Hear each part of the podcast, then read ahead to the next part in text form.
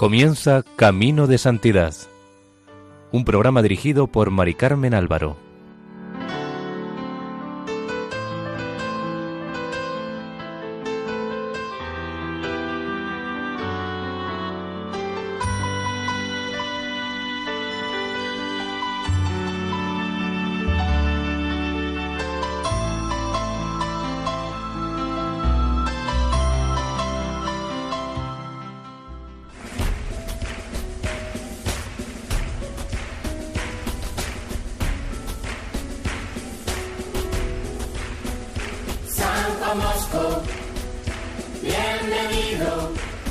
Nuestra más cordial bienvenida a Camino de Santidad, realizado por el equipo de Radio María en Castellón, Nuestra Señora del Lledó.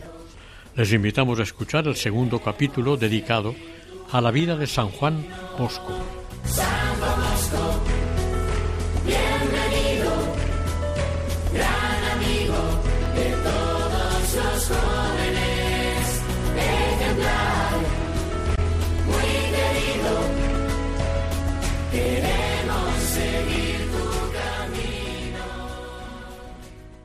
En el anterior programa terminamos cuando Juan Bosco, camino de vuelta a su casa, le está relatando a don José Caloso, cura de Murialdo, los sermones que había escuchado en Butigliera de Asti con motivo de la misión por el jubileo que el Papa León XII había proclamado para todo el orbe católico. El sacerdote quedó impresionado por el lenguaje ingenuo y al mismo tiempo elevado del niño.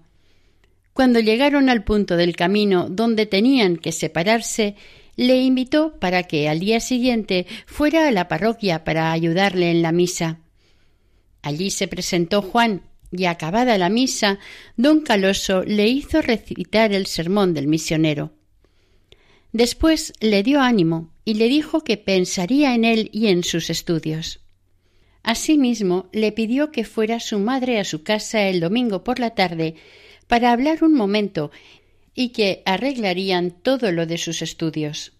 Al día siguiente fueron madre e hijo a casa de don Caloso y convinieron en que él daría clases a Juan a primera hora cada mañana, para que luego pudiera trabajar en el campo y contentar a Antonio. Pero en cuanto éste lo supo, se puso furioso y sólo se tranquilizó cuando le aseguraron que la clase empezaría pasado el verano, cuando las labores del campo no exigen mucha dedicación. Pero cuando llegó el otoño, Margarita no se decidía a enviar a Juan a Murialdo hasta que los continuos rogos del capellán la animaron a que el chico se pusiera en sus manos. El sacerdote y el niño se compenetraron tanto que Juan ya no tuvo ningún secreto para él y le abrió su alma, lo cual gustó mucho al buen sacerdote porque así podía dirigirlo con seguridad. Desde aquella época, escribió el santo, comencé a gustar la vida espiritual, ya que antes actuaba más bien materialmente y como una máquina que todo lo hace sin saber la razón que la mueve. A mediados de octubre emprendió Juan los estudios y adelantó tanto en gramática italiana y en los principios de la gramática latina que el profesor le dijo bromeando que si seguía así no tardaría mucho tiempo en saber todo lo que se puede aprender en esa materia. Cuando llegó la primavera, Antonio, una vez más, se quejó amargamente, alegando que no comprendía cómo le tocaba a él matarse trabajando mientras Juan perdía el tiempo haciendo el señorito. Esto fue causa de nuevas discusiones, por lo cual, una vez más, para mantener la paz en la familia, Margarita decidió que Juan iría a la escuela por la mañana temprano y el resto del día lo ocuparía en las labores del campo. Ahora nuestro santo tendría que buscar momentos para estudiar y hacer sus deberes, lo que consiguió. Estudiaba mientras iba y volvía de la escuela, estudiaba durante el almuerzo, en la comida, en la cena e incluso un poco de noche. Pero Antonio ni así se daba por satisfecho y seguía protestando por los estudios de Juan. dando lugar a una escena desagradable que contó más tarde el santo en sus escritos. Cierto día dijo Antonio en tono imperativo a mi madre y después a mi hermano José Ya estoy harto, voy a acabar de una vez con esta gramática. Yo me he hecho alto y grueso y nunca he visto estos libros. Dominado yo en aquellos momentos por la tristeza y el enfado, contesté lo que no hubiera debido contestar. Hablas mal, le dije. ¿No sabes que nuestro borrico está más gordo que tú y nunca fue a la escuela? ¿Quieres compararte con él? Estas palabras enfurecieron a Antonio, y gracias a que las piernas me servían bastante bien, pude escapar de un chubasco de guantazos y bofetadas. En octubre de 1817, Juan conoció en Murialdo a don José Cafaso, estudiante del primer curso de teología, que gozaba ya de merecida fama de santidad y quien más tarde tendría una gran influencia en la vida de San Juan Bosco. El encuentro fue muy simpático y Juan se le ofreció para acompañarle por el pueblo para que viera algún espectáculo o novedad de la fiesta, porque se estaba celebrando la maternidad de la Virgen Santísima, que era la fiesta principal de aquellos lugares. El clérigo le respondió Los espectáculos de los sacerdotes son las funciones de Iglesia. Cuanto más devotamente se celebran, más agradables son nuestros espectáculos. Nuestras novedades son las prácticas de religión, que siempre son interesantes, y por eso merece que se asista a ellas con asiduidad. Solo espero que abran la iglesia para entrar. Juan le respondió Es verdad lo que me dice, pero hay tiempo para todo, para ir a la iglesia y para recrearse a lo que el futuro sacerdote, echándose a reír, terminó la conversación diciendo El que abraza el estado eclesiástico se entrega al Señor, y de todo cuanto existe en el mundo, nada debe estimar más que aquello que sirva para mayor gloria de Dios y provecho de las almas. Don José Cafaso, que más tarde también fue canonizado, sería para don Bosco no sólo modelo de vida clerical y sacerdotal, sino director de espíritus e insigne bienhechor. Cuando llegó el invierno y cesaron las labores del campo, Juan reanudó sus estudios con don Caloso, pero Antonio no cesaba de pincharlo y llevarle la contraria. Nunca lo llamaba por su nombre, le puso motes como estudiantillo, señorito y doctorcillo. Juan sufría y lloraba, pero lo soportaba con paciencia. ¿No le había dicho la misteriosa voz del sueño hazte humilde, fuerte y robusto? No tenía aún trece años, cuando en febrero de 1828, con un pequeño envoltorio bajo el brazo que contenía algo de ropa y algún libro que le había dado don Caloso, fue a buscar trabajo a Moriondo. Allí no se lo dieron y siguió hasta la alquería de los Moglia, en Moncucci, a ocho kilómetros de su casa. Allí el cabeza de familia, Luis Moglia, tampoco lo quería aceptar alegando que estaban en invierno y no cogían muchachos hasta después de la Anunciación. Después le dijo que se volviera a su casa. Juan insistió llorando hasta que el ama, Dorotea Moglia, conmovida, consiguió que su marido lo cogiera siquiera por unos días. Entonces, una cuñada de Dorotea, llamada Teresa, de quince años, a quien no le gustaba cuidar el ganado, propuso que se lo confiaran a él, a lo cual Luis Molia accedió. Los amos, al ver su obediencia puntual, su perseverancia en el trabajo, su modestia y espíritu de oración, pronto se dieron cuenta del tesoro que habían adquirido, por lo que decidieron que, además de la manutención, les darían también anualmente quince liras para vestirse, sueldo que en aquel tiempo y para aquel tipo de trabajo era bastante bueno. La señora Dorotea, que sin ser vista había observado más de una vez su compostura, edificada por su piedad, le encargó también que dirigiera todas las noches las oraciones de la familia ante una imagen de la Virgen que tenían. De la misma manera, antes y después de las comidas, nunca olvidaba hacer la señal de la cruz y rezar brevemente. Con su ejemplo, introdujo esta piadosa práctica en aquella familia. Todos los sábados pedía permiso para ir a la mañana siguiente a Moncuco a la primera misa, que se decía muy temprano. Además confesaba y comulgaba. Una vez el ama sintió curiosidad y se fue tras él para saber por qué iba a aquella misa tan temprano, y cuando lo supo, le dio permiso total. Permiso que Juan aprovechó a pesar de las dificultades del camino, agravadas por lo intempestivo de la hora. Tanto amor a la sagrada Eucaristía, en tiempos como aquellos en que apenas se comulgaba semanalmente. Esto era fruto de su espíritu de oración. Juan evitaba empañar la limpieza de su alma, además rehuía lo que consideraba menos conveniente para un jovencito.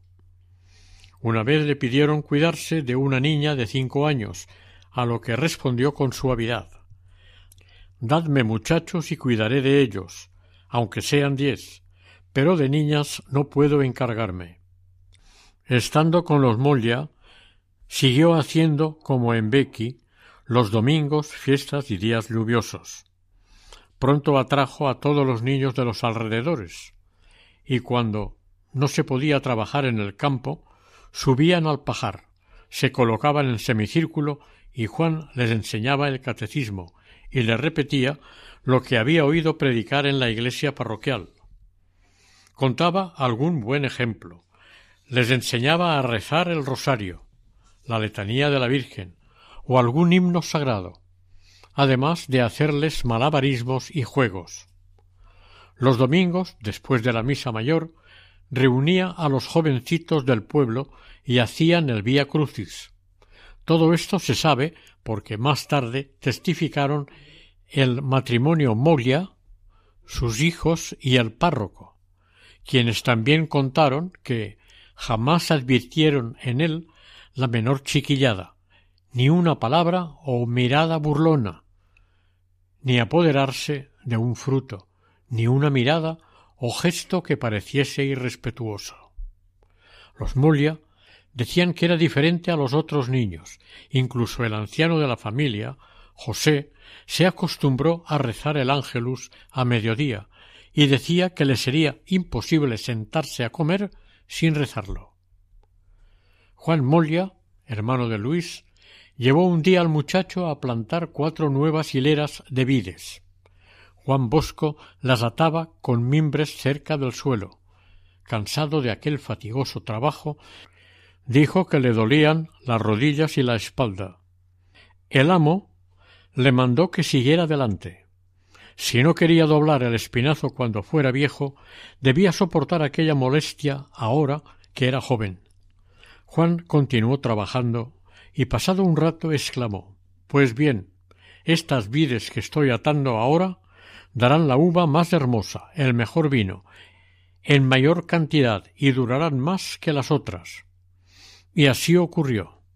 Aquella hilera produjo cada año doble fruto que las otras, las cuales, pasado el tiempo, murieron y fueron renovadas varias veces, mientras que las atadas por Juan dieron mucho fruto, desde 1828 a 1890, con admiración de muchos. Mientras tanto, el joven seguía estudiando siempre y en todo lugar, aún empuñando el arado. Un día le preguntó el amo por qué amaba tanto los libros, y le respondió que porque debía ser sacerdote. Al principio pensaban que no lo conseguiría porque los estudios valían mucho dinero y él no lo tenía, pero no lo contrariaban lo más mínimo. Un día Luis le dijo Estudia cuanto quieras, con tal que estés contento y otro día Cuando no me hagas falta precisa para guiar los bueyes, puedes retirarte y estudiar a la sombra. A pesar de ello, Juan no podía ni quería abusar de tanta bondad. Le querían ayudar, pero no adelantaba en los estudios por falta de continuidad y de que alguien le guiara. Entretanto, un día de finales de diciembre de 1829, al sacar el ganado, vio a su tío Miguel, uno de los hermanos de su madre, que iba al mercado de Chieri y le preguntó si estaba contento. Juan le respondió que no podía estarlo, porque quería estudiar. Los años pasaban y no adelantaba nada. Su tío le mandó que llevara el rebaño a su amo, volviera al lado de su madre y que él pasaría a hablar con ella, que él lo arreglaría todo. Juan obedeció los amos se maravillaron al verlo conducir las vacas tan pronto a casa. Pero al escucharlo aceptaron sus excusas y aunque de mala gana le dejaron marchar, deseando que conforme a su deseo consiguiese hacerse sacerdote. La providencia, en su sabiduría y bondad, lo iba preparando para la tarea que le tenía preparada. Dios le adiestró en el tema de los oratorios festivos, ensayando con los muchachos de los pueblos por donde iba viviendo, y también lo estaba entrenando en los oficios de agricultor, hortelano, pastor, viñador y labrador, ya que con el tiempo tendría un interés particular por las colonias agrícolas. Como le había dicho su tío, Juan se fue a su casa y su madre al verlo le echó una reprimenda. Sin embargo, el jovencito vio en su mirada algo que le decía que no le reprochaba que volviera, pero quería evitar que Antonio creyera que era cómplice de aquel regreso. Juan se fue y se escondió detrás de un seto. Cuando su tío fue a hablar con su madre, su apoyo sería más que nada de tipo moral, llamaron a Juan, que continuaba escondido, y por el momento desaparecieron las dificultades. Antonio se mantuvo en prudente silencio. Cuando don Caloso se enteró de su regreso a Becky, al ver que seguía dando señales de tener una vocación firme, se ofreció para ayudarle en lo que fuera necesario y le pidió se fuera con él que lo trataría como un padre. Juan se lo comunicó a su madre y a su hermano, quienes aceptaron el ofrecimiento con gran alegría. Antonio ni lo aprobó ni se opuso. Por otra parte, José, incansable trabajador, prometió suplir la falta de Juan en el cultivo del campo. Así, al terminar el verano de 1830, Juan marchó a vivir con el capellán, aunque volvía a casa todas las noches para dormir pero como seguían las broncas y malos ratos con Antonio, finalmente don Caloso decidió que Juan se quedara en su casa para todo y siguiese sus estudios de latinidad allí. Él correría con los gastos de Juan hasta que llegara a ser sacerdote. Margarita, decidida a que su hijo estudiase y viendo que Antonio no cedía, ya tenía veintiséis años y pronto se casaría, decidió hacer partición de los bienes paternos. También en esto hubo muchos problemas y costó varios meses llevarlo a cabo. Pero reducida la familia de Margarita a Juan y José, se le quitó a aquel un gran peso de encima cuando se vio en plena libertad para continuar los estudios. Juan estaba feliz de pensar que ya no tendría problemas en los estudios. Pero una desgracia se cebó de nuevo con él. Don Caloso sufrió un ataque de apoplejía y se quedó sin habla. Haciendo algunos esfuerzos, señalándole alguna cosa, quería hablar, pero no podía articular ni una sílaba, hasta que, sacando una llave de debajo de la almohada, se la entregó, indicándole que no la diese a nadie y que todo lo que había en ella era para él. Juan aceptó la llave que guardaba sin él saberlo, el dinero del capellán. Dos días después éste fallecía. Era el 21 de noviembre de 1829. Algunos de los presentes le dijeron a Juan que era el dinero del sacerdote y que se lo había dado todo para él. Otros decían que no, porque no había acta notarial. Juan, después de pensarlo, dijo No quiero ir al infierno por causa del dinero, no lo quiero. No hubo manera de convencerlo para que aceptara el dinero, y Juan le dio la llave del cofre al sobrino, quien, abriendo, le dijo que cogiera lo que quisiera. Había seis mil liras, pero nuestro santo, viendo la cara de los parientes y aunque sabía la voluntad del difunto, no quiso coger nada. La muerte del buen capellán de Murialdo fue un desastre para Juan, además de que le causó un gran dolor, ya que lo quería como un padre. Pero Dios velaba por él, y por aquel entonces tuvo otro sueño. Lo contó así. En aquel tiempo tuve otro sueño, en el que se me reprendía duramente porque había puesto mi confianza en los hombres y no en la bondad del Padre Celestial. El recuerdo de don Caloso quedó grabado en su corazón para siempre. De él escribió con gratitud Siempre he rogado a Dios por este insigne bienhechor mío, y mientras viva no dejaré de rezar por él. La muerte de don Caloso obligó a Juan a continuar sus estudios en escuelas públicas de Castelnuovo. Empezó por la Navidad de 1830. Al principio volvía a casa al mediodía, pero entre ir y venir hacía veinte kilómetros cada día y perdía mucho tiempo, aparte de lo que sufría con el frío, el agua y el barro, ya que para no estropear los zapatos, cuando llovía iba descalzo, llegando a casa embarrado y a veces con heridas en los pies. Finalmente, su madre decidió que se quedara en pensión en casa de Juan Roberto, sastre muy aficionado al canto gregoriano y a la música vocal. La pensión se podía pagar con cereales, vino y otros productos, según se concertase. Ella misma lo acompañó a casa de dicho señor y al despedirse le dio un precioso consejo sé devoto de la Virgen. Juan progresaba tanto en la escuela que llamó la atención de todos los maestros. Margarita iba a verlo casi todas las semanas.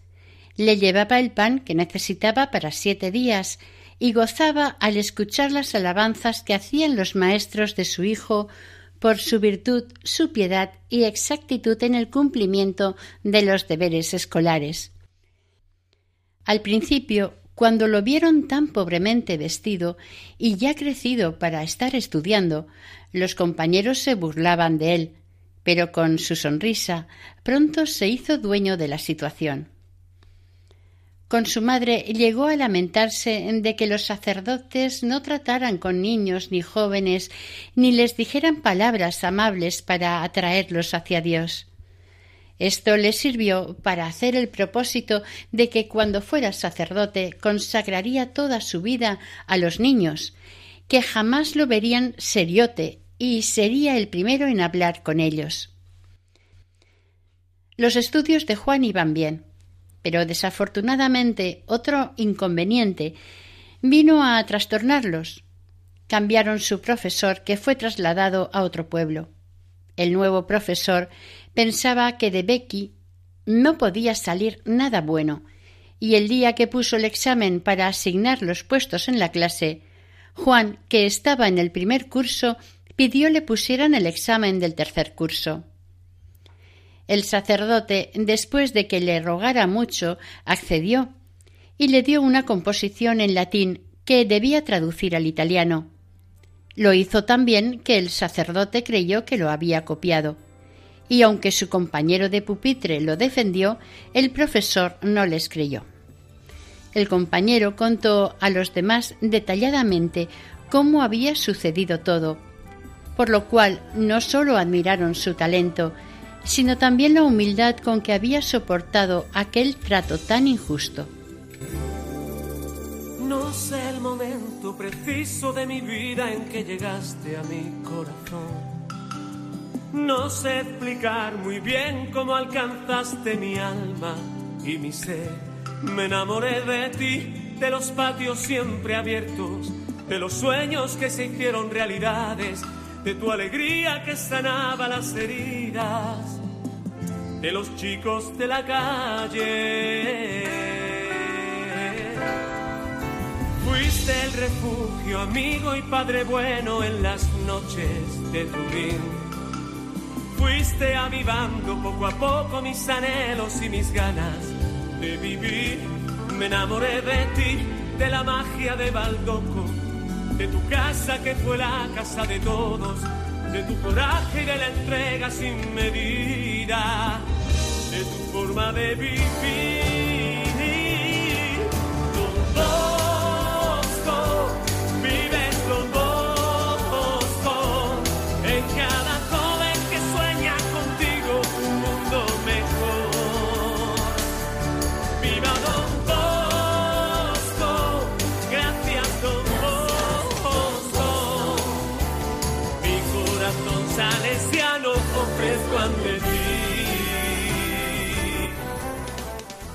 Estamos escuchando el segundo capítulo dedicado a la vida de San Juan Bosco, dentro del programa Camino de Santidad en Radio María. Con Juan Roberto, maestro de capilla de la parroquia, Juan, dotado de buena voz, no sólo aprendió canto gregoriano, sino que pronto formó parte del coro y pudo hacer solos. Al mismo tiempo aprendió violín y clavicordio para poder acompañar en el órgano. El bueno de Roberto estaba entusiasmado con su discípulo y cooperaba, sin saberlo, a los designios de Dios. Su casa fue la única en la que el santo pudo aprender con suficiente regularidad la música y el canto, que más tarde tanta importancia tendría en las futuras instituciones. Aprovechando que estaba en casa del sastre, aprendió dicho oficio, y el patrón le propuso que se quedara a trabajar con él.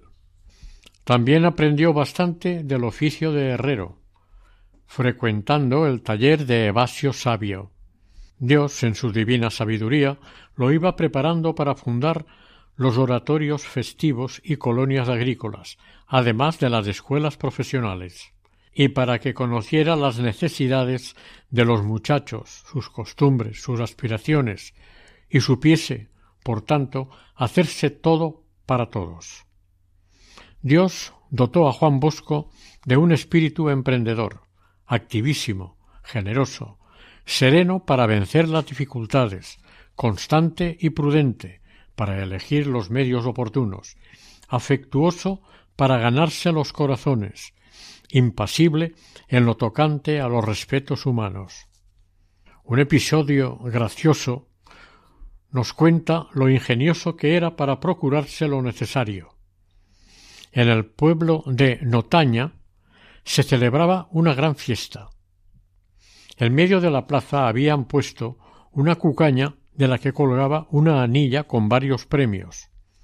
Los jóvenes del pueblo intentaban subir, Salían con mucho ímpetu, pero enseguida se cansaban, resbalando hacia abajo y cayendo al suelo.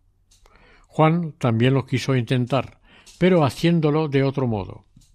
Empezó a trepar lentamente, cruzando a ratos las piernas en forma de poder sentarse sobre los talones y descansar.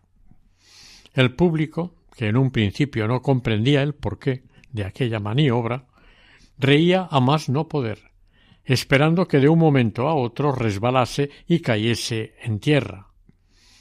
Pero, como cada vez subía más, se hizo un silencio general, y cuando Juan estuvo cerca de la punta del árbol, del árbol cucaña, que cimbreaba por ser muy delgado, los aplausos estallaron de todas partes en honor del vencedor, que, extendiendo la mano, tomó una bolsa con veinte liras, un salchichón y un pañuelo, y dejando los premios de menor valor para que pudiese continuar el juego, bajó rápidamente y se confundió entre la multitud.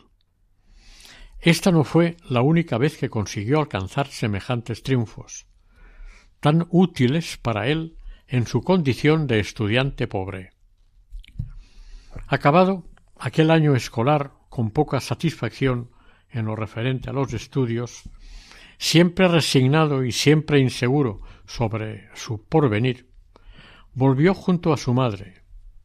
Juan se quedó aquel verano con su hermano José, al que ayudaba en las labores agrícolas y reparando lo que fuera necesario.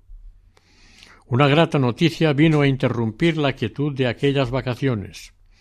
Un breve pontificio de fecha 21 de agosto de 1831 confiaba a Monseñor Luis Fransoni, obispo de Fossano, la administración de la archidiócesis de Turín. Era el padre, el sostén, el confidente que el Señor le destinaba a Juan para que tuviese protección eficaz en los principios de sus maravillosas obras. En aquel verano tuvo Juan otro sueño que le llenó de alegría. Una gran señora, que conducía un numerosísimo rebaño, se acercó a él y llamándolo por su nombre le dijo Mira, Juanito, todo este rebaño lo confío a tus cuidados. Y él respondió ¿Cómo podré custodiar tantas ovejas y tantos corderillos? ¿Dónde encontraré pastos para alimentarlos? La señora le contestó No temas, yo estaré contigo. y desapareció. Este sueño lo tuvo a los dieciséis años. Aquel mismo año, la Madre del Cielo se manifestó más sensiblemente. Margarita pesarosa de que su hijo hubiera perdido tanto tiempo en los estudios, decidió mandarlo a la escuela pública de Chieri. Como no tenían recursos para preparar el equipo, el mismo Juan se ofreció para pedir ayuda por el pueblo. Le era violento, pero venció la humillación. No había olvidado lo escuchado en el sueño Hazte humilde. Recogió pan, queso y algo de grano. Además, una buena mujer lo recomendó al párroco de Castelnuovo, que le proporcionó un poco de dinero. Su madre buscó una familia donde colocarlo de pupilo, y como no podía pagar las veintiún libras al mes, se acordó que Juan, en compensación de la cantidad que no pudiera pagar, haría el servicio de criado. El jovencito se presentó al párroco para darle las gracias por lo que había hecho por él, y de paso que le hiciera un certificado imprescindible para ser admitido en la escuela. Al día siguiente de difuntos entregó Margarita a su hijo cerca de medio hectolitro de trigo y doce litros de mijo, para que comenzase a pagar su pensión. Era todo lo que le podía dar. Lo demás lo dejaba en manos de la Providencia. Un vecino suyo, que apreciaba mucho a Juan, se ofreció a cargarle en su carro el modesto baúl con un pobre equipaje, el trigo y el mijo antes mencionado, y se lo llevó todo a Chieri. Al día siguiente Juan partió con su madre hacia Chieri. En Castelnuovo se encontraron con un joven al que Margarita le pidió que por un módico precio acompañara a su hijo hasta su destino, ya que ella tenía que hacer unas gestiones en Castelnuovo y después se reuniría con él. Casi a mitad del camino se sentaron a descansar los dos jóvenes, y Juan le contó a su acompañante muchas cosas de Dios. El otro, maravillado de todo lo que sabía, le dijo que pronto sería párroco, a lo que Juan, mirándolo fijamente, le contestó, entre otras cosas, que no sería párroco, que estudiaría para consagrar su vida a los niños. Llegados a Chieri, pronto se les unió la madre, quien lo presentó a la señora Mata, en cuya casa se iba a quedar Juan, depositando ante ella los pocos cereales que llevaba y diciéndole Este es mi hijo, y esta la pensión, yo aporto mi parte, mi hijo aportará la suya. Espero que no quede descontenta de él. Pero la prueba a la que el Señor quería someter a su elegido aún no había terminado.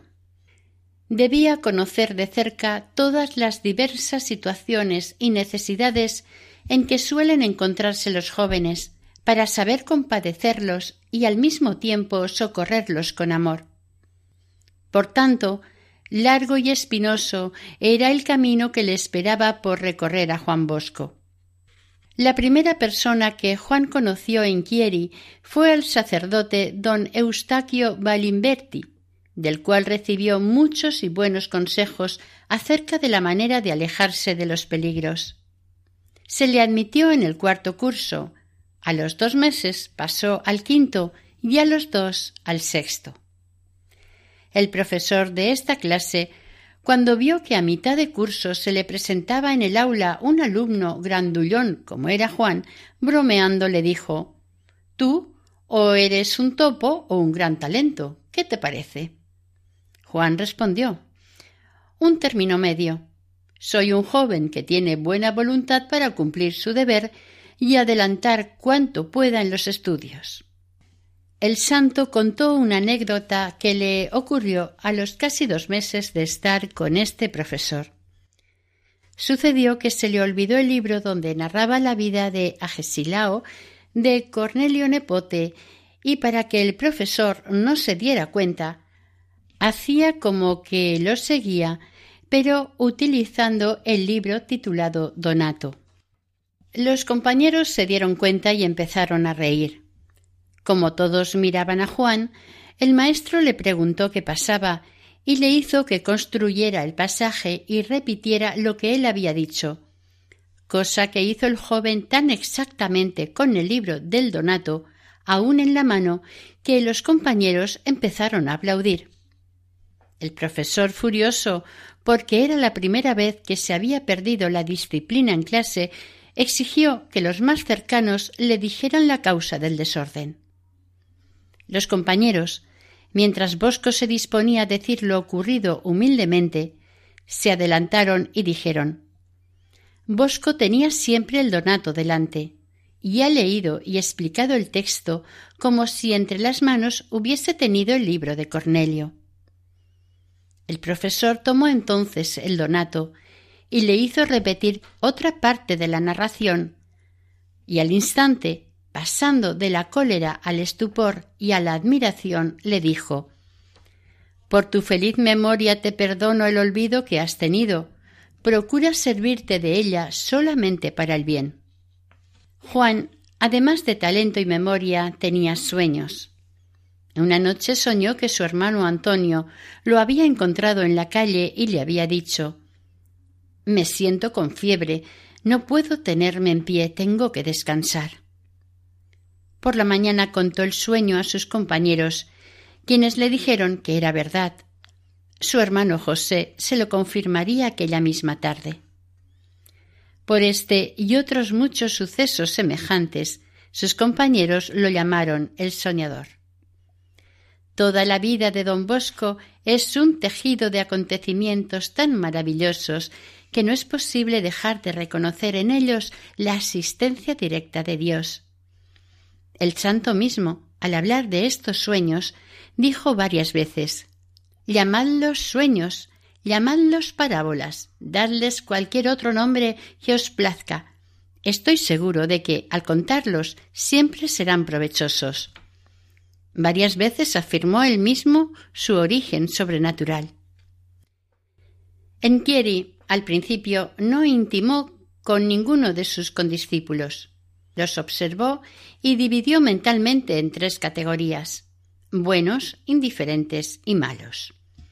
Con estos últimos no trataba en absoluto, a los indiferentes con cortesía y sólo en caso de necesidad, con los mejores sólo si se convencía de que eran verdaderamente así. Mientras tanto, la señora Mata viendo las cualidades de Juan, decidió librarle de las cargas de ayudarle y le confió a su único hijo, de carácter bastante vivo, muy aficionado a divertirse y muy poco amante del estudio, y le rogó que le repasara las lecciones, aunque estaba en un curso superior al suyo. Bosco lo trató con tal acierto que a los seis meses el muchacho se había transformado de tal manera que llegó a ocupar puestos de honor en la clase. La patrona, En recompensa, condonó a Juan toda la pensión mensual, quedando a su cargo solo los gastos de libros y ropa. Su actividad no conocía lo que era el descanso y aprendió por aquel entonces el arte de carpintero. También en Chieri sus condiscípulos se encontraban a gusto con él. Por eso fundó con ellos la Sociedad de la Alegría. Sus componentes estaban obligados a buscar libros y hablar de cosas y diversiones que contribuyesen a proporcionar alegría. Por el contrario, estaba prohibido todo lo que causara melancolía y sobre todo lo que fuese en contra la ley de Dios. Las bases eran primero, todo miembro de la Sociedad de la Alegría debe evitar cualquier palabra o acción que desdiga de un buen cristiano. Segundo, exactitud en el cumplimiento de los deberes escolares y religiosos. Todas las fiestas después de la reunión en el colegio iban a la iglesia de los jesuitas donde les explicaban muy bien el catecismo con ejemplos. Durante la semana se reunían en casa de alguno de los socios para hablar de religión y tenían conferencias, lecturas religiosas, rezos, se daban buenos consejos unos a otros y se decían aquellos defectos personales que cada cual hubiese observado o de los cuales hubiese oído hablar a los otros. La religión ocupaba entonces un puesto de honor en los cursos de segunda enseñanza, ayudando a los jóvenes a defenderse de graves peligros morales. Los maestros vigilaban mucho las lecturas de los alumnos. Don Bosco diría esta religiosa y severa disciplina producía efectos maravillosos. Juan siempre recordaría el consejo que le dio su madre cuando lo llevó a la escuela de Castelnuovo. Sé devoto de la Virgen.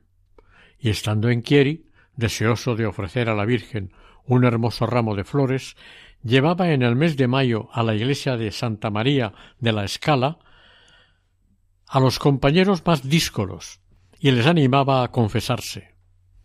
Terminado el curso escolar de 1831-1832, volvió a Castelnuovo. Ya en casa sintió la necesidad de completar los estudios. Recurrió al párroco de Butiliera de Asti, pero estaba demasiado ocupado y no podía, por lo que se vio obligado a estudiar solo. Con todo, cierto día, el párroco don Tassano, que conocía el deseo de Juan de que alguien le repasara el latín, lo encontró un día estudiando y le hizo leer en voz alta un trozo del libro. Quedó admirado de la pronunciación y de cómo leía, por lo que fue a casa de Margarita y le dijo que llevase a su Juan a la parroquia y arreglarían el asunto.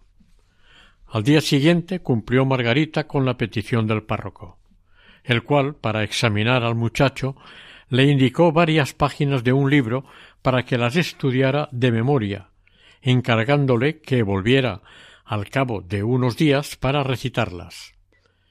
Juan, algunas horas después, ya estaba delante del sacerdote pidiéndole que lo examinara. Este en principio se negó, pero ante la respetuosa insistencia del joven, accedió a escucharlo. Juan le recitó con facilidad aquellas páginas, y don Dasano, asombrado ante aquella maravilla, mirándolo fijamente le dijo Pues bien, te daré clase. Y tú, si no tienes inconveniente, a cambio, me limpiarás y cuidarás el caballo. Puntualmente, todas las mañanas salía Juan de su casa, asistía a la lección de aquel buen sacerdote y cumplía con la obligación contraída de tener en orden la cuadra. Cuando llegó noviembre, volvió a Chieri a casa de doña Lucía Mata, la cual, al confiarle de nuevo a su hijo, lo dispensó del pago de la pensión y de procurarse la comida. Aquel año ingresó en la clase tercera del instituto. Como era conocida su piedad, buena conducta y aprovechamiento en los estudios, muchas familias le pedían que ayudara a sus hijos en los estudios, aun de cursos superiores. A los dieciocho años Juan aún no había recibido la confirmación. En aquellos tiempos la administración de ésta era poco frecuente en los pueblos. Fue confirmado en Butiliera de Asti el 4 de agosto de 1833 por el arzobispo de Sassari. A finales del año escolar estuvo a punto de no poder pasar de curso por haber dado a otros compañeros copia de su trabajo, pero el reverendo Giusiana le procuró otro tema que le valió ser promovido por unanimidad de votos a la clase superior. También le renovaron la dispensa de pagar los derechos escolares. Terminado el curso escolar, se fue a pasar las vacaciones con su familia. En los días festivos reunía en Becky a los muchachos del pueblo para instruirlos en el catecismo y también para enseñarles a leer y escribir, pidiendo como única retribución que una vez al mes fuesen a recibir los santos sacramentos. Estos fueron los amagos de las escuelas dominicales y nocturnas para los pobres hijos del pueblo, agregadas por él a los oratorios festivos. En los días laborables cuidaba de sus propios estudios, descansando de la fatiga mental con trabajos de carpintero, herrero, sastre y zapatero. El 22 de septiembre celebró en Castelnuovo su primera misa don José Cafaso, en medio del júbilo y fiestas de sus paisanos. Pero si antes había deseado tanto ser sacerdote, ahora le entró cierto temor reverencial ante la idea de lo sublime de tal estado, de su propia miseria y de los graves deberes que contraería con Dios. En Chieri había frecuentado el convento de los franciscanos, y uno de aquellos padres le sugirió hacerse fraile. Solamente se lo dijo al párroco, porque no tuvo más remedio, cuando pidió los documentos necesarios para su admisión. A su madre Juan de momento no le preguntó qué opinaba, porque siempre le respondía No deseo otra cosa de ti sino tu salvación eterna. Entretanto, acabado el verano, llegó el tiempo de volver a Chieri, y como la señora Mata había levantado la casa de aquella ciudad porque su hijo había terminado sus estudios, Margarita buscó otra pensión para su hijo. La encontró en casa de su primo José Pianta, que había abierto un café. Este admitió a Juan como mozo de café. Su lugar para dormir era un estrecho hueco encima de un pequeño horno construido para cocer dulces, al cual se subía por una escalerilla. Por poco que se estirase en el camastro, los pies le salían, no sólo del incómodo jergón, sino de la misma abertura del hueco diría don Bosco sobre ello. Aquella pensión era, por cierto, bastante peligrosa por causa de los parroquianos. Pero como vivía con buenos cristianos y continuaba tratando con ejemplares compañeros, pude ir adelante sin daño moral alguno. Allí aprendió a hacer con tal maestría licores y pastas dulces que Piante le ofreció que se quedase con él. También aprendió algo de cocina, procurándose así un poco todos los conocimientos necesarios para la administración de un albergue de caridad. Mientras el párroco fue a advertirle a mamá Margarita que su hijo quería hacerse fraile y que lo disuadiera. Ella se presentó delante de su hijo y le dijo que hiciera lo que creía debía de hacer ya que lo importante era su alma, que no se preocupara por ella, pero añadió Nada espero de ti. Tenlo bien presente. He nacido en la pobreza, en la pobreza he vivido y en la pobreza quiero morir. Formalmente te lo digo. Si te decidieres a ser sacerdote secular, y por desgracia te hicieres rico, no iré a hacerte ni siquiera una visita tenlo presente.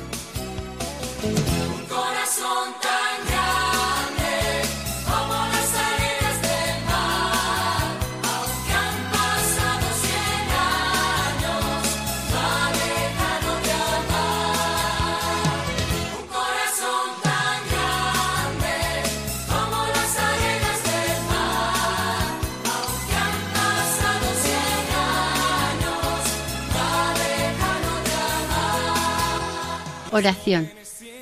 San Juan Bosco, Padre y Maestro de la Juventud. Tú que tanto trabajaste por la salvación de las almas, sé nuestro guía en buscar el bien de la nuestra y la salvación del prójimo. Ayúdanos a vencer las pasiones y el respeto humano. Enséñanos a amar a Jesús sacramentado, a nuestra Madre María Auxiliadora y al Papa y obténnos de Dios una santa muerte para que podamos un día hallarnos juntos en el cielo. Así sea.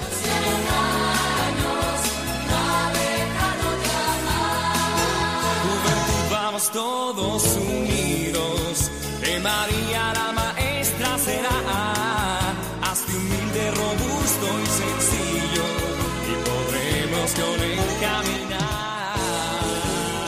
Finalizamos aquí el segundo capítulo dedicado a la vida de San Juan Bosco. Dentro del programa Camino de Santidad, elaborado por el equipo de Radio María en Castellón de Nuestra Señora del Lledó. Para ponerse en contacto con nosotros pueden dirigirse a la siguiente dirección de correo electrónico camino de santidad Si desean adquirir el programa pueden solicitarlo al teléfono 91 822 80 10. También lo pueden escuchar e incluso descargar en la sección podcast de la web de Radio María. Deseamos que el Señor y la Virgen les bendigan.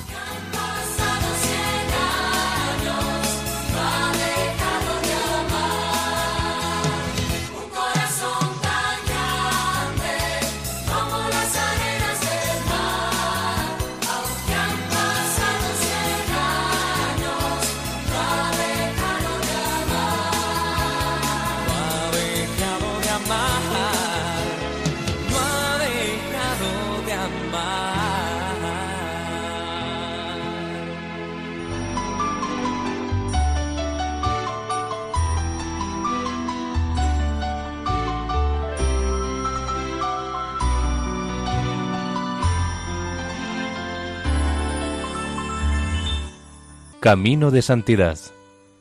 Un programa dirigido por Mari Carmen Álvaro.